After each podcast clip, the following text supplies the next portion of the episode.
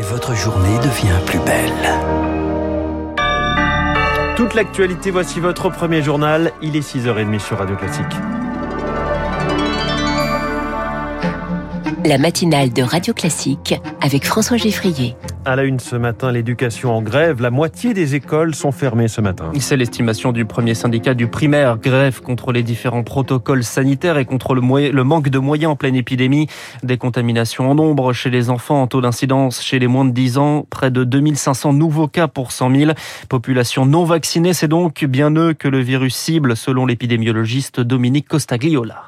De 3 à 16 ans, on a une idée assez nette de la circulation dans les écoles. En augmentation de taux d'incidence de 217% par rapport à la semaine précédente. L'école, c'est un endroit de brassage. Le nombre de gens qu'on côtoie, c'est pas seulement les gens de sa classe qu'on va, on va être aussi en contact avec les personnels, plus avec les élèves du même niveau, mais des autres classes. Donc, on a un nombre de contacts qui est en général plus élevé que le nombre de contacts qu'on a dans sa famille, parce qu'on a rarement 100 contacts dans sa famille une journée donnée, alors qu'à l'école, on peut avoir sans contact. L'épidémiologiste Dominique Costagliola, une manifestation à l'appel de 11 syndicats, des rassemblements dans plusieurs villes. Le cortège parisien partira à 14h du Jardin du Luxembourg et en signe de soutien des parents d'élèves rejoignent le mouvement.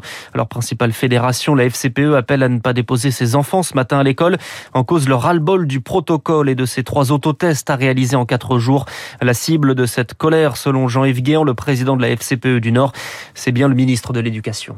Jean-Michel Blanquer nous a mis une corde autour du cou et la serre de plus en plus les protocoles qui tombent à la dernière minute. On n'en peut plus. Ces protocoles ne représentent rien par rapport à la demande du terrain. Donc nous, ce qu'on demande, c'est pas difficile. Hein. Remettez les tests salivaires. C'est des moyens supplémentaires parce que beaucoup d'enseignants se trouvent en arrêt dû au Covid, mais qu'on n'a pas de remplaçant. Depuis maintenant deux ans, nous réclamons les purificateurs d'air. Là, Jean-Michel Blanquer, respectez les enfants et respectez les enseignants qui font un boulot phénoménal. Après, si ça, ils respectent, les parents d'élèves seront satisfaits. Jean-Michel Blanquer visait donc de toutes parts. Ça n'est pas une manifestation contre le virus, mais contre son mépris, dit le premier syndicat du primaire.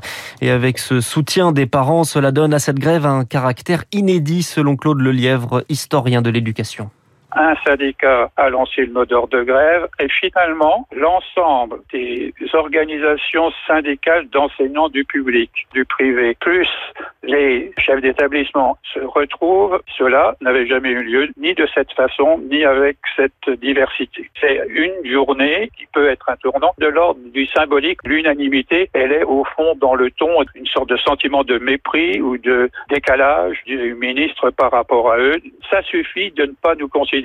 L'historien de l'éducation Claude Lelièvre. L'enseignement supérieur au menu d'une allocution d'Emmanuel Macron, le chef de l'État s'exprime en clôture de la conférence des présidents d'université Discours en visioconférence à 17h30. Le port du masque en extérieur suspendu dans les Yvelines. L'arrêté préfectoral est jugé disproportionné et excessif par le tribunal administratif de Versailles.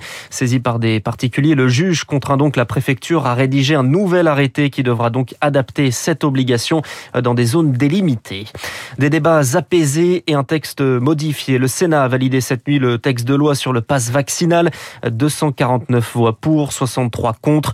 Et le principal changement, Augustin Lefebvre, c'était une demande de l'opposition de droite majoritaire au Sénat.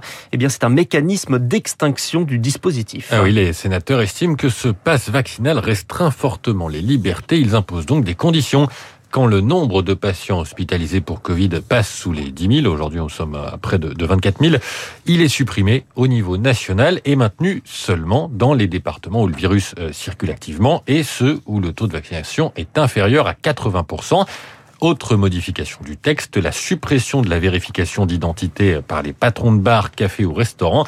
Suppression également des sanctions pour les entreprises qui ne jouent pas le jeu du télétravail. Enfin, pas de passe vaccinal pour les mineurs. On reste au passe sanitaire. Des changements qui ne sont pas du goût du gouvernement. Députés et sénateurs tenteront de s'accorder cet après-midi en commission mixte paritaire. Si elle échoue, deuxième examen par les parlementaires et c'est l'Assemblée qui aura le dernier mot.